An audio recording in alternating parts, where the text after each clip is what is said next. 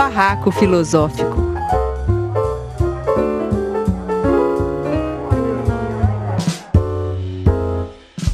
Oi, gente. Então, estamos aqui para mais um Barraco Filosófico. O nosso áudio vai para a Rádio Madalena e esse vídeo que a gente está gravando pelo Zoom, né, na época da quarentena, ele vai para o canal Filosofia em Movimento. E hoje, então, é o segundo dia dessa nossa nova rodada, que é a rodada Ouvir Isso. Quem trouxe hoje o Ouvir Isso é o Alessio, Alessio Pereira de Souza. E o que, que você ouviu, Alessio? Empregada como se fosse da família. Então, gente, olha só, a gente vai armar um barraco filosófico agora, então, sobre isso que o Alessio ouviu, empregada como se fosse da família, e a gente vai é, criar também algumas falas que têm a função de do advogado do diabo, né?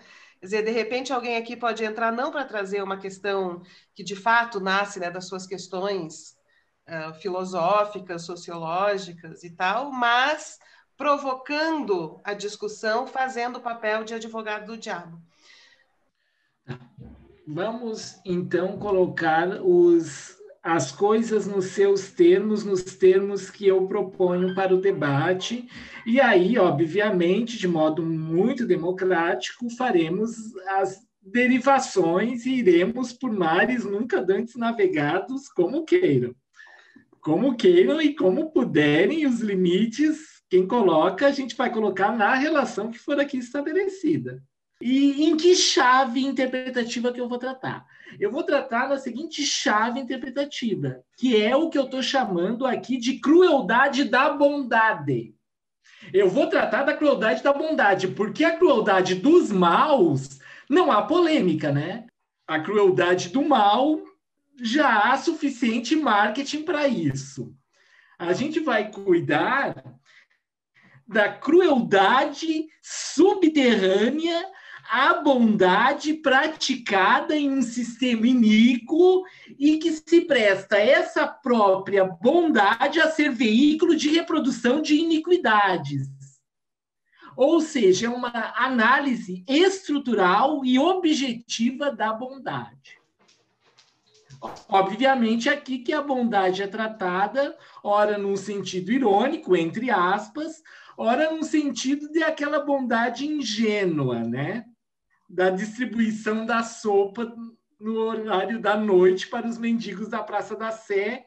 E depois eu vou lá na urna e cravo 17, tá certo? E aí eu tô com a minha consciência limpa de cidadão que fez o seu dever, uh, a sua caridade pública. O esquema que eu montei, né, porque eu, eu preparei o crime, ele não é culposo, ele é doloso.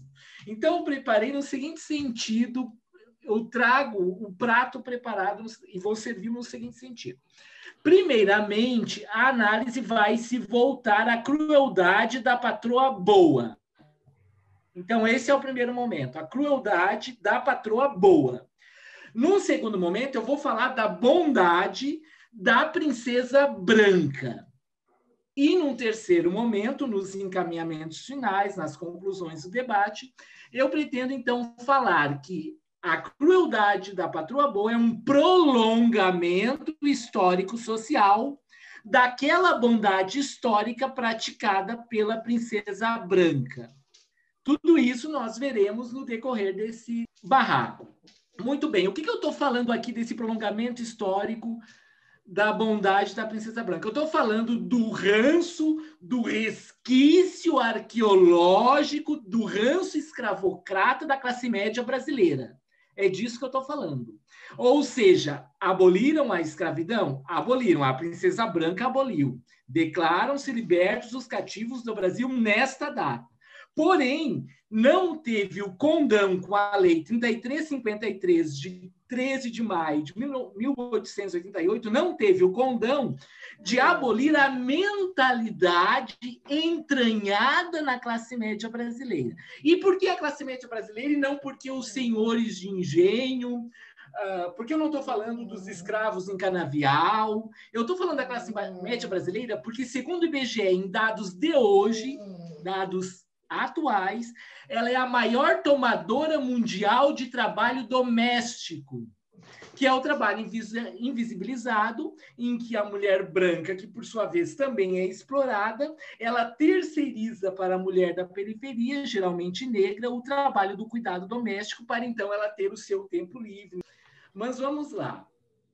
Eu quero começar o barraco utilizando o material que eu ofereci para subsídio de debate. Primeiramente, Fernanda, eu vou trazer um, um trechinho de menos de 30 segundos, menos de 30 segundos, que ele condensa uma fala muito poderosa, que é uma entrevista, uma reportagem da TV Record. O título é Empregada como se fosse da família. Vamos ouvir o que tem a oferecer esse material. Depois a gente disseca esse material, que por si só já é um barraco riquíssimo. Cuidar da casa do patrão como se fosse a própria casa. É assim que se sente Estelita no dia a dia da profissão de doméstica. São 30 anos trabalhando com a mesma família. Ela é responsável pela limpeza e também é a cozinheira oficial da patroa.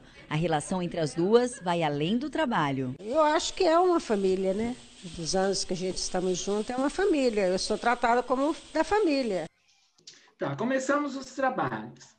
Eu não tenho informação psicanalítica, tá certo? Mas eu considero que por si só já é uma crueldade imensa colocar na boca do oprimido o discurso do opressor você vê que é a empregada doméstica que reproduz o discurso da opressão. Eu me sinto muito bem, eu me sinto acolhida, porque eu sou tratada como se fosse da família.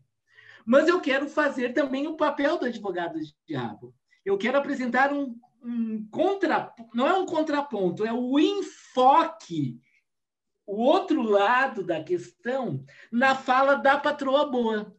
Então, o próximo link, para a gente fazer o cotejo analítico entre a fala da empregada e a da patroa, é, é, um, é uma entrevista de 2015, lá no governo Dilma, 2013, por aí, quando estava tramitando a PEC das domésticas, que alargou os direitos constitucionais da empregada doméstica, tá certo? Foi uma polêmica muito grande e veio à tona essa entrevista para o canal UOL da socialite carioca Regina Mansur. Quem é Regina Mansur? É uma advogada, uma milionária, riquíssima. Ela participou de um reality show na Bandeirantes, onde ela ficou ainda mais famosa, chamado Mulheres Ricas. Porque eu lembro do tempo que eu era pequena, os empregados da minha casa, alguns vieram comigo quando eu casei, minha babá me acompanhou, eu aposentei, ela morreu com 80 anos, vinha receber o saláriozinho dela. Então, ela era uma pessoa da família, a gente dormia na cama abraçada com ela.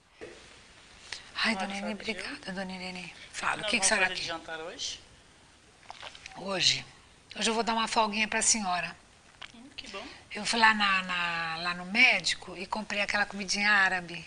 Então, hoje nós vamos comer comida árabe. A senhora põe só bem arrumadinho, põe quibe crua, coalhada, corta o pãozinho, quando o doutor chegar já bota o aperitivinho para ele e vamos servir a comida árabe. A senhora descansa um pouquinho. Tá hum? então. Não vai fazer rabada para mim, pelo amor de Deus, hein? Não, não, a rabada sai para mim mesmo. Né? É. é. Essa rabada que vocês fazem na hora do almoço está ficando famosa. Vem todo mundo para cá comer, né? É, com certeza. Obrigada, dona Irene. Tá, obrigada. A lei trabalhista brasileira, ela é paternalista, né? Isso ela é mesmo, isso é uma, é uma realidade, ela é uma lei que precisa ser modificada, porque ela, a, a, a premissa verdadeira da lei é todo patrão é ruim e todo empregado é vítima, não é por aí. E sempre o empregado tem que ser prestigiado, como se o patrão tivesse culpa de ser patrão. Sabe, o patrão ele paga, ele é bom, ele paga o salário, ele precisa do empregado. Porque o patrão também é empregado de alguém. Eu também sou empregada dos meus clientes. Então eu acho e gostaria, e um dia vai haver, uma legislação para o empregado doméstico, não adequações entre o trabalhador e o doméstico fazer uma melange e dar o que dá, que está acontecendo, que vai dar muita confusão. Existe uma diferença muito grande, a gente precisa ficar bem atenta quanto a essa diferença do empregado doméstico, do, do trabalhador. Esta lei nova, é uma lei dirigida aos empregados domésticos, mas ela tem um resquício da, da ele está dando para o empregado doméstico as mesmas vantagens que tem os trabalhadores. Porque para mim, falar trabalhador doméstico não está tecnicamente correto, é o que se fala. Para mim é trabalhador.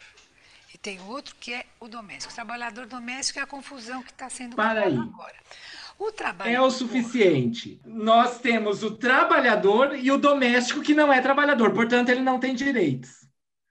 Alguém avise pelos correios a doutora Regina Mansur que o sistema da Casa Grande Senzala foi revogado, né? Ela não sabe disso, ela não leu a lei, a lei áurea, ela não leu. Nem por isso ela é uma pessoa má.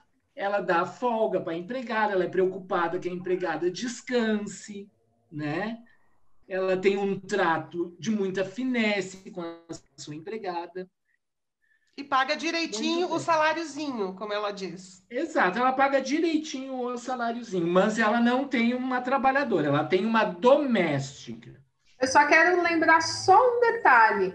A realidade dessa mulher é algo excepcional. Ela corresponde a, acho que 1% da sociedade brasileira, né? Só ia botar isso. Então, para a gente se ater a esse cuidado. Só isso. A, a indagação do Alessio é de que empregada doméstica é como se fosse da família. E aí, eu vou trazer de novo o conceito do que significa família aqui eu acho que é essencial para a gente conseguir é, decupar essa questão aí. O termo família é derivado do latim famulus, que significa escravo doméstico. E, de fato, ela é da família. Ela é escravo doméstico. E, e, família, na definição nova, quando você pega no dicionário, ela tem duas definições, que é o grupo de pessoas vivendo sob o mesmo teto. Então, se você está pegando uma empregada doméstica que mora na casa da, da patroa, também está dentro do conceito de família. E a, segunda definição é o grupo de pessoas com ancestralidade em comum. Bom, todo mundo tem ancestralidade em comum. A gente está no país Brasil, né? Então, é, eu queria compartilhar o quê? Vivência, porque a gente vem aqui para fazer essas coisas, né? Igual no último barraco, falar sobre vivências. Eu sou filha de empregada doméstica. Minha mãe foi empregada doméstica até, até casar, ela casou com 18 anos. E ela começou a trabalhar com 11 anos de idade como babá. E aí é sempre muito maluco, né? Porque a gente para para pensar que isso foi, deixa eu ver, na década de 70, 80, por aí, nessa, nessa fase. E era uma criança cuidando de uma outra criança, né? Então ela tinha 11, 12 anos ela cuidava de bebezinhos, tipo de um ano, por aí. E ela dormia na casa dos patrões. E ela voltava no final de semana e ela tinha um regime que era o seguinte: ela dava todo o salário dela, ela não via, era tipo da patroa com a mãe dela. E é muito maluco quando eu converso com a minha mãe sobre isso, porque ela sempre tem um sentimento muito forte de gratidão. Toda vez que ela fala sobre isso, ela fala: Ah, e as minhas patroas eram muito boas. É, eu viajava para a praia e elas me levavam, claro, tinha que cuidar da criança. É, eu dormia lá e, tipo, eu comia bem, eu era bem tratada e etc. Porque quando a gente está falando sobre essa questão da empregada doméstica ser como se fosse da família, é isso aí, é como se fosse da família mesmo. Mas o que, significa família, né? O que, que é esse conceito de família que está aí por trás?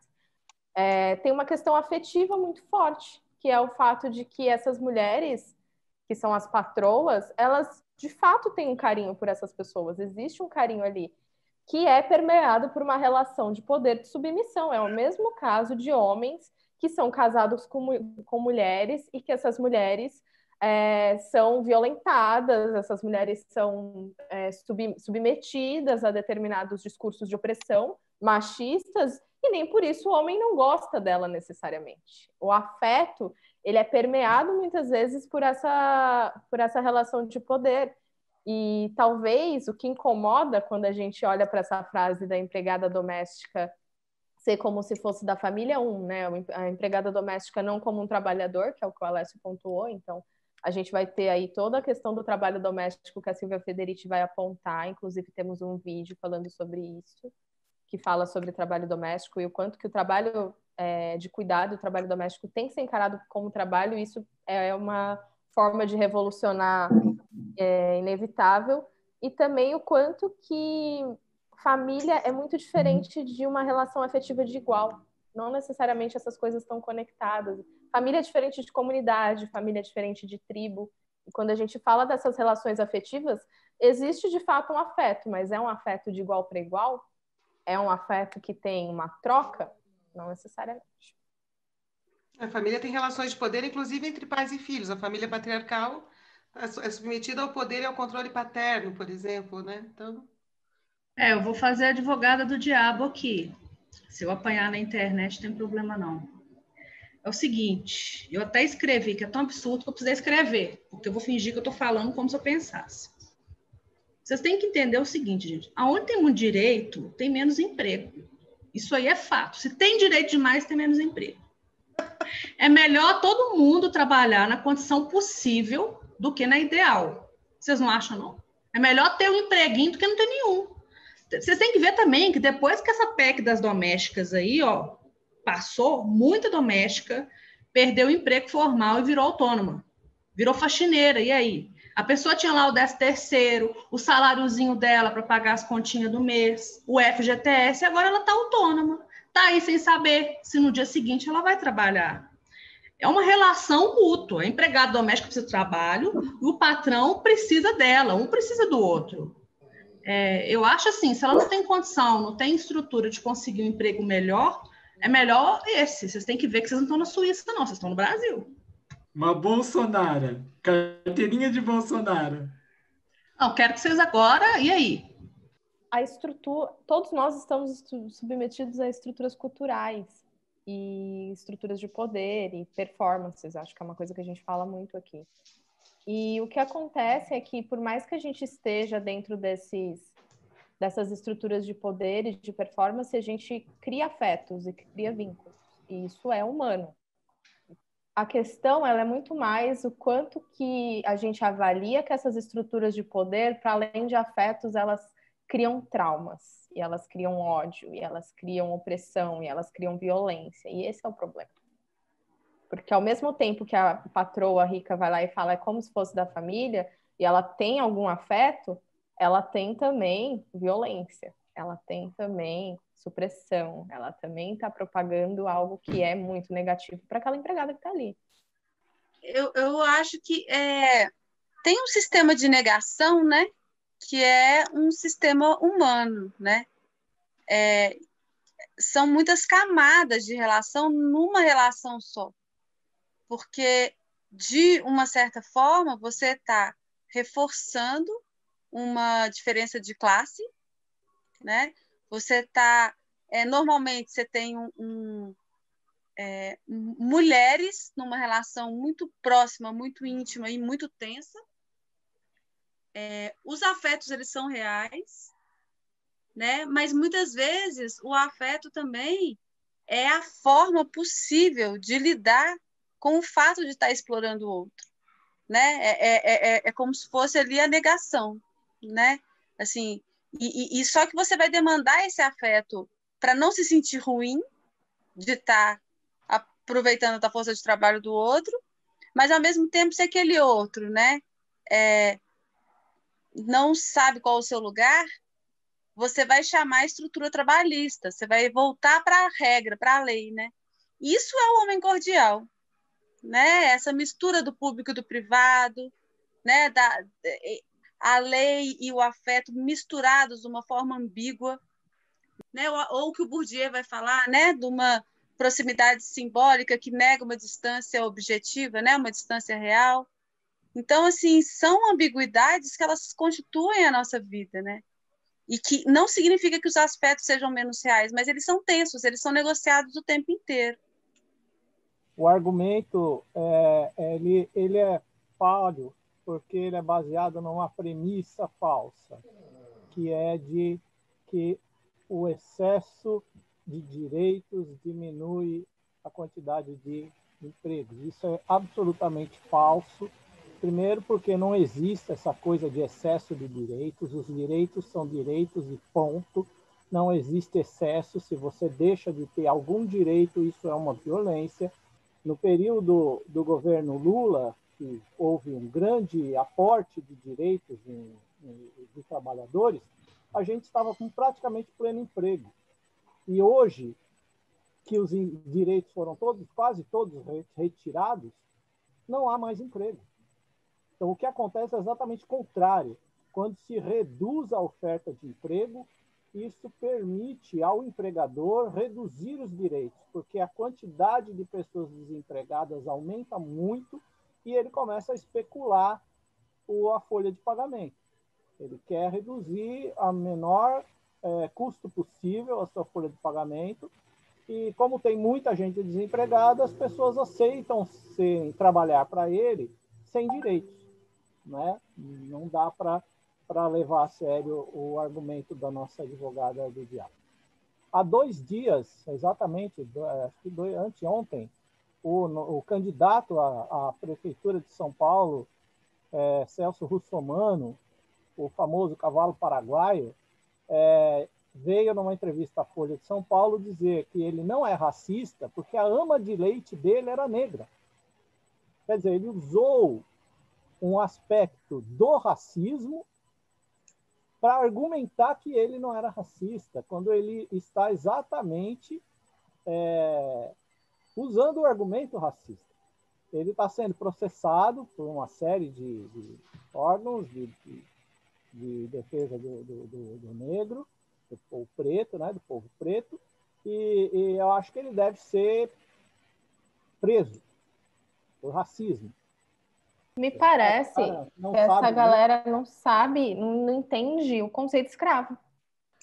Então, eu visualizo na, no, no, modelo de análise, na matriz teórica a qual me filio, uma tripla crueldade na fala da patroa boa, tá certo? Quais são essas crueldades, essas linhas de crueldade que eu visualizo? e que submeto à apreciação do nosso público e dos barraqueiros de plantão. Primeiro, a, a empregada, como se fosse da família, ela não é achada na rua. Ela é uma empregada que tem a sua família, onde ela não é como se fosse da família. Ela é da família da sua família. Ela vem de uma família. E essa família de onde ela vem é uma família que ela vai deixar os seus filhos sob cuidados dos próprios filhos maiores. Portanto, o trabalho doméstico, além dele ser um trabalho de cuidado ocultado pela estrutura da cidade capitalista, ele, por sua vez, oculta por trás do trabalho doméstico o trabalho infantil. Então, esse link entre trabalho doméstico e trabalho infantil eu considero fundamental para a análise da reprodução material das condições materiais de existência na sociedade brasileira. E essa, então, é uma linha de crueldade que eu visualizo na fala da patroa boa que nós terminamos de assistir, representada pela rainha das patroas, que é a, Regina, a advogada Regina Mansur.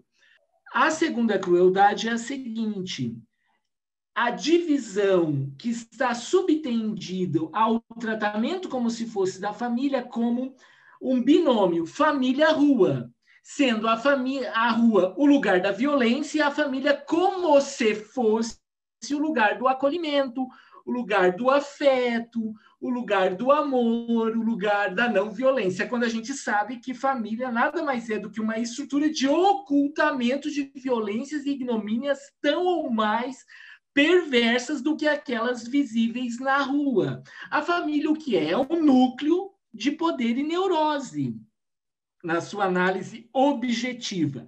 E uma terceira crueldade é a seguinte: se eu trato a minha empregada como se fosse da família, eu estou desenvolvendo um argumento para me absolver, para me, para me dispensar do dever de pagar direitos porque se ela é como se fosse da família, então ela não é, como diz a Regina Mansur, textual, ela não é uma trabalhadora, ela é uma doméstica. Então ela não tem direitos.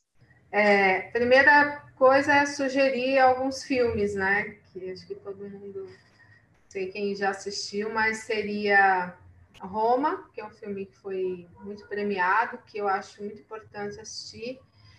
É, Casa Grande, que é um filme brasileiro, e Que Horas Ela Volta, que eu acho que remete muito à experiência do que a Paula contou, da experiência particular dela. Eu acho que tem várias nuances aí da, da relação. Você vê que, é, em certo momento, cria uma proximidade é, da relação feminina, né? Que é da doméstica com a patroa. É, eu vejo que tem assim, esse valor da, da cultura intrínseco na nossa sociedade que é, é conservador, né, do patriarcado, da estrutura familiar e etc. Que eu acho que é isso que levou a essa afirmação e a vitória nesses momentos da é, do fascismo e da direita. Você vê que eles sempre se afirmam como sendo os defensores dos direitos da família, dos valores da família, da estrutura da família. Então, eles estão sempre defendendo o quê? Esses valores de, é, do patriarcado, literalmente é do patriarcado. Mesmo que tudo aquilo que o Alex colocou é, de opressão que exista dentro das relações de família e das violências, né, sejam todas camufladas.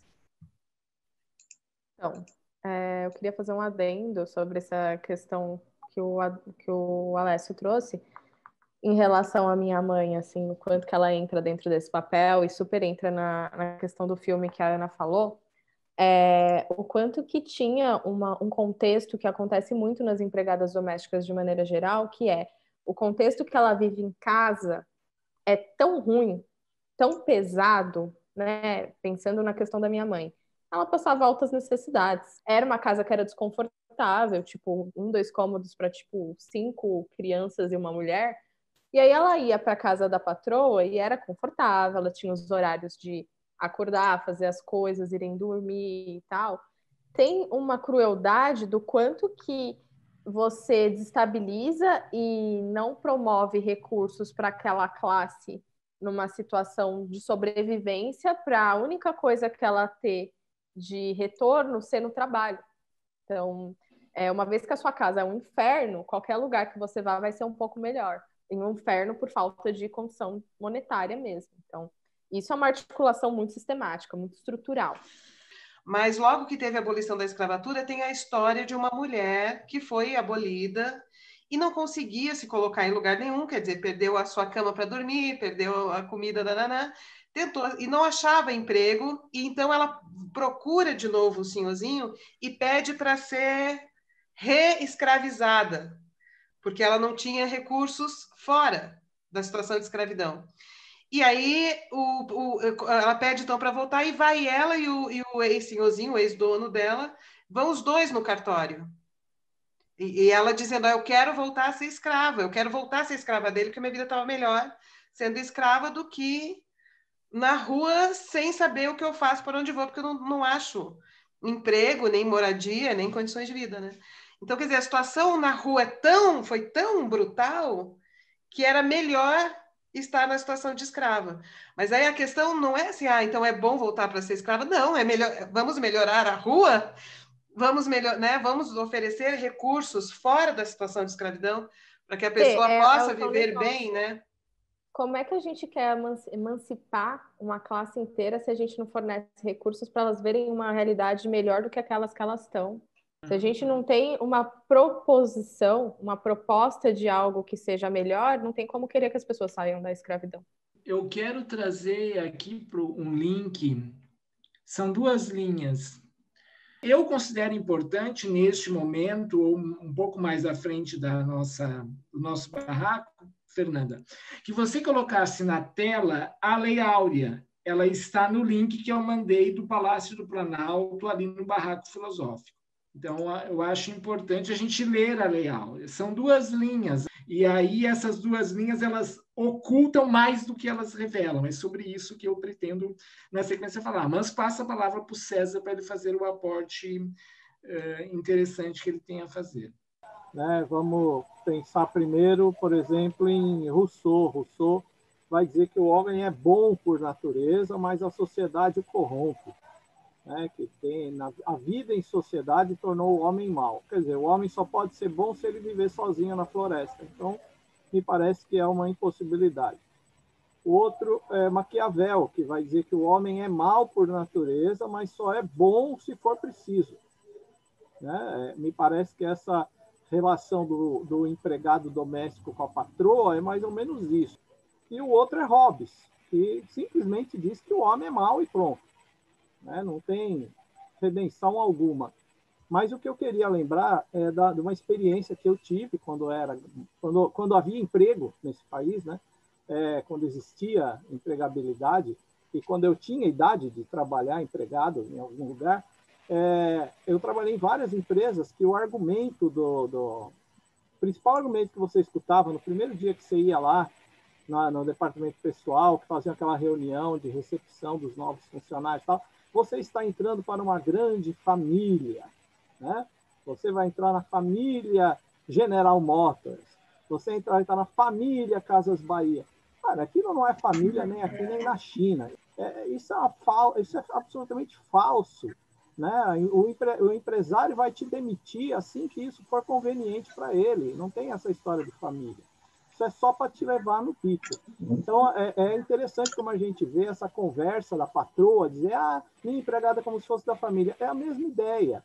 Não é família, coisa nenhuma, porque se ela precisar, ela vai mandar aquela mulher embora e vai esquecer dela. Não vai ter a menor preocupação com as dificuldades que aquela pessoa vai passar depois que sair dali. Então, é, é, é isso que eu queria dizer. Podemos colocar o texto na tela, Fernanda? Vou pôr. Lei número 3.353, de 13 de maio de 1888, declara extinta a escravidão no Brasil. A princesa imperial regente, em nome de Sua Majestade o Imperador, o Senhor Dom Pedro II, faz saber a todos os súditos do império que a Assembleia Geral decretou e ela sancionou a seguinte lei, a lei seguinte. Artigo 1 é declarada extinta desde a data desta lei a escravidão no Brasil. Artigo 2 revogam-se as disposições em contrário dada no Palácio do Rio de Janeiro em 13 de maio de 1888, etc. Lei mais lacônica do que essa, desconheço. Ela tem mais a ser analisada pelo que ela não diz do que pelo que ela diz. E o que ela não diz é a extrema crueldade oculta nesta bondade da nossa princesa branca, de Orleans e Bragança, né? que um ano depois recebeu uma carta para ir a Paris, vazar do Brasil. Ela perdeu o trono por causa dessa lei. O que ocorre é o seguinte: onde está a indenização, onde está a formação de um fundo de inclusão ou de destinação dessas pessoas que deixaram de ser escravas para participar da sociedade brasileira de um modo minimamente humano. A lei não diz absolutamente nada, ela não fala absolutamente nada sobre isso. Por quê? Porque ela foi promulgada, ela foi editada pela Assembleia Geral, que era lá a Câmara dos Deputados, o Senado do Império, não sei qual é o órgão equivalente hoje, mas um órgão de representatividade das grandes oligarquias. E as grandes oligarquias pasmem para escutar o que eu vou falar agora. Elas passaram a fazer um complô contra o Império, porque o Império não os indenizou da perda da mercadoria. Havia uma campanha no Rio de Janeiro do, e em São Paulo, da, das fazendas, dos cafeicultores todos, no sentido de que a Lei Áurea era inconstitucional. Por quê? Porque ela feria o direito de propriedade, que era sagrado na Constituição do Império. O direito de propriedade no sentido do liberalismo econômico, tá certo? Então, olha o nível do debate em que o espírito do debate público em que se deu a promulgação dessa lei. Então, ela é mais interessante de ser estudada sobre os artigos que nela estão faltando, que até hoje não foram equacionados. Houve um arremedo de aproximação da equação do problema no governo Lula, com algumas questões como cotas, cotas no, no serviço público, nos concursos, cotas nas universidades. Eu estou chamando de arremedo, mas não é nenhum demérito. Aliás, eu sou um admirador dessas políticas, tá certo? O que eu quero dizer é que 120 anos, e isso no plano histórico é ontem, a Lei foi promulgada no ontem histórico, né? ela, é um, ela é muito recente. Então, nós temos na cidade brasileira uma equação que não foi resolvida. Por que o trabalho doméstico? Isso é preciso ser colocado de uma forma muito clara. Por que, outra, por que está falando do trabalho doméstico como um prolongamento claro do trabalho escravo? Pelo seguinte, porque a gente está acostumado nas escolas e também na própria fantasia coletiva, no, na, no imaginário popular, de que escravo era o escravo do senhor de engenho, de que o escravo era o, o escravo da casa grande, da, das grandes fazendas de café. Não.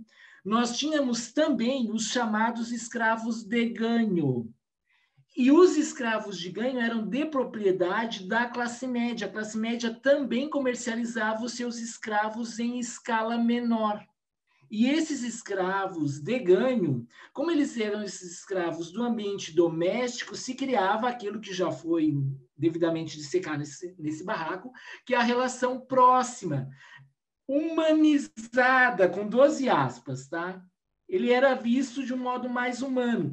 Inclusive, Machado de Assis retrata isso muito bem nas, nas memórias póstumas de Brás Cubas, e num conto que é referência desse barraco, é referência da minha preparação para o barraco, chamado Pai contra Mãe, onde o, o Machado de Assis vai retratar a figura de um rapaz pobre, sem desempregado, tá certo? Desempregado, prestes a se casar com uma menina costureira que morava na casa da tia Mônica. A menina é a Clara, o rapaz é o Candinho. Esse rapaz não tem estudo, portanto, ele não tem uma ocupação de maior notabilidade, maior mérito.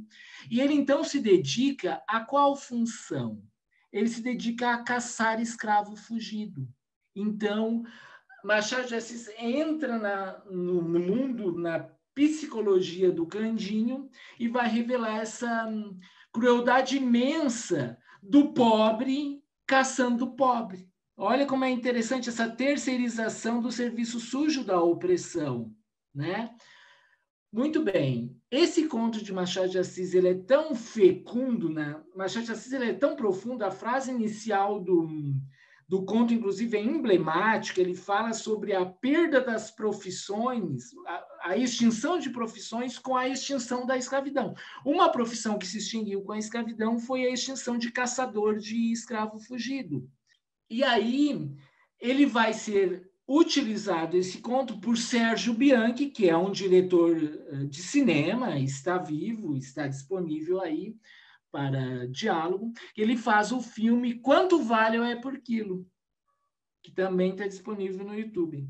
O filme Quanto Vale é por Quilo vai analisar a estrutura escravocrata, escravocrata que sobrevive à declaração de extinção da escravatura como tal, da escravatura jurídica. A, a escravatura é extinta juridicamente, mas não deixa de ser estrutural e estruturante das relações na cidade brasileira. A gente entra naquela também de como é que alguns trabalhos são tidos como trabalhos de segunda categoria, né? É, menores mesmo, assim. Tem um Instagram de uma, de uma menina que eu, chamo, que eu sigo, ela chama Faxina, Faxina Boa, o nome do Instagram. E aí ela fala assim, que é muito gozado, porque ela, ela é formada em comunicação social e ela resolveu continuar sendo faxineira. E, e aí ela diz que o trato muda completamente das patroas quando as patroas descobrem que ela tem um Instagram enorme e que ela dá palestras, e enfim, que ela vem da faculdade, que ela teve uma formação é, acadêmica, o trato é outro, assim, como se ela virasse, ela subisse do patamar, como se ela fosse tratada, a partir daquele momento ela é tratada como gente. Ela já deixou isso claro em alguns vídeos. É muito louco essa relação que a gente tem com esses trabalhos que são trabalhos domésticos, como se fossem trabalhos de segunda classe, né? É só a questão, assim, isso me lembra muito aquele livro do Saramago, Ensaio sobre a Cegueira, né? Quando, enfim, quando tem um, um colapso lá, as pessoas ficam, tem uma cegueira branca numa cidade, e aí para de funcionar tudo, e aí, e aí o lixo fica na rua, e as pessoas, e a cidade entra em colapso. É, eu acho que é bem isso, assim, a gente não, não dá importância para trabalhos que são tão importantes quanto qualquer outro, e, e, e vai vai ver né, o que está por trás dessas estruturas de poder, assim, quem precifica o trabalho do outro, né? Por que, que alguns trabalhos não são, não são dignos de serem é, valorizados? O Paula, você lembra do título do teu vídeo? A, a Paula, ela é a nossa representante da Silvia Federici aqui no grupo. E ela, a gente fez um vídeo com ela que ela mostra a teoria da, da Federici, como que o trabalho doméstico, o trabalho de cuidado é considerado um trabalho menor, porque é coisa de mulher. E a mulher como escrava, é uma coisa que é, que é para ser feito gratuitamente. Né? Existe, né? Se a gente fosse só estrutura, não existiria história, né? A gente existe história porque existe mudança, né? Existem forças que se articulam de, de outras formas e que fazem as coisas estremecerem. Mas assim, mas eu acho que, que, que, que tem situações que o, a, essa dinâmica do cotidiano, do afeto, ela pode ser muito transformadora, sim. E se a gente não acreditar em alguma possibilidade de mudança também, né, pelo afeto, assim, o que, que a gente está fazendo no mundo, né?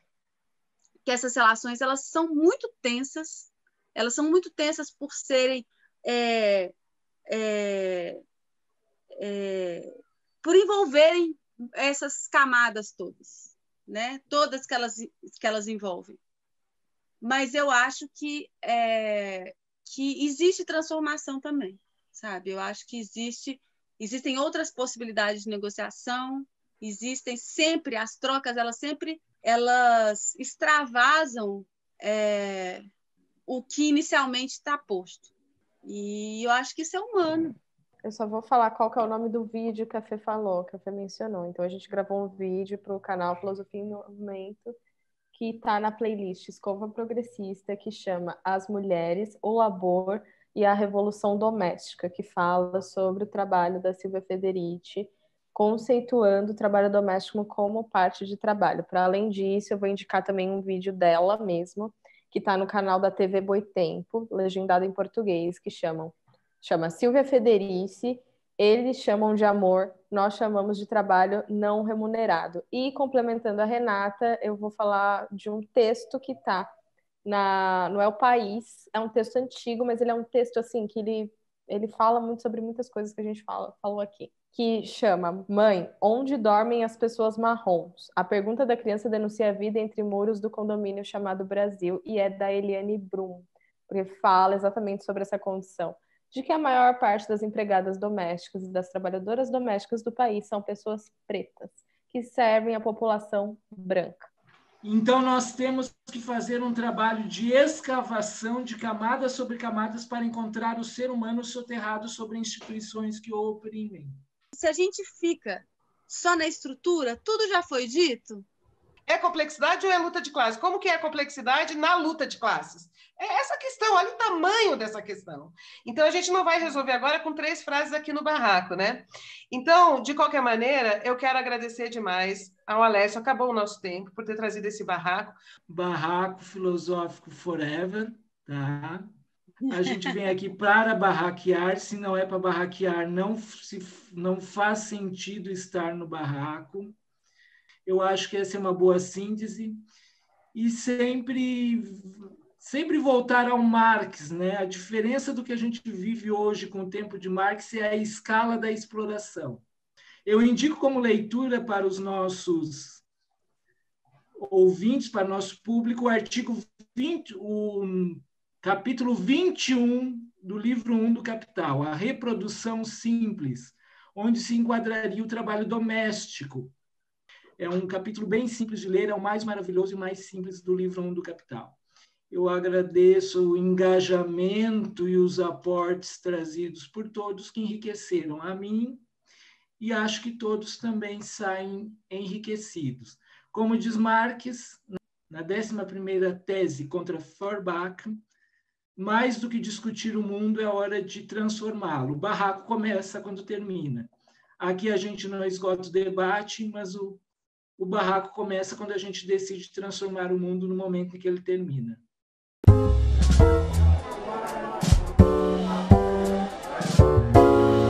Barraco Filosófico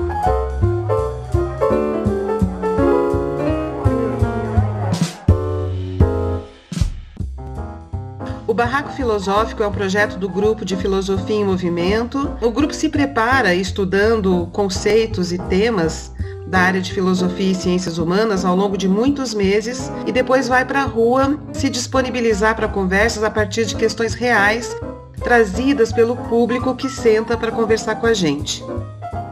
Ao longo da pandemia não conseguimos mais fazer as intervenções de rua, mas conseguimos esse espaço maravilhoso na Rádio Madalena, onde nós conversamos entre nós mesmos. Estamos gravando pelo Zoom, esperando que em breve a gente possa retornar para as ruas para conversas presenciais.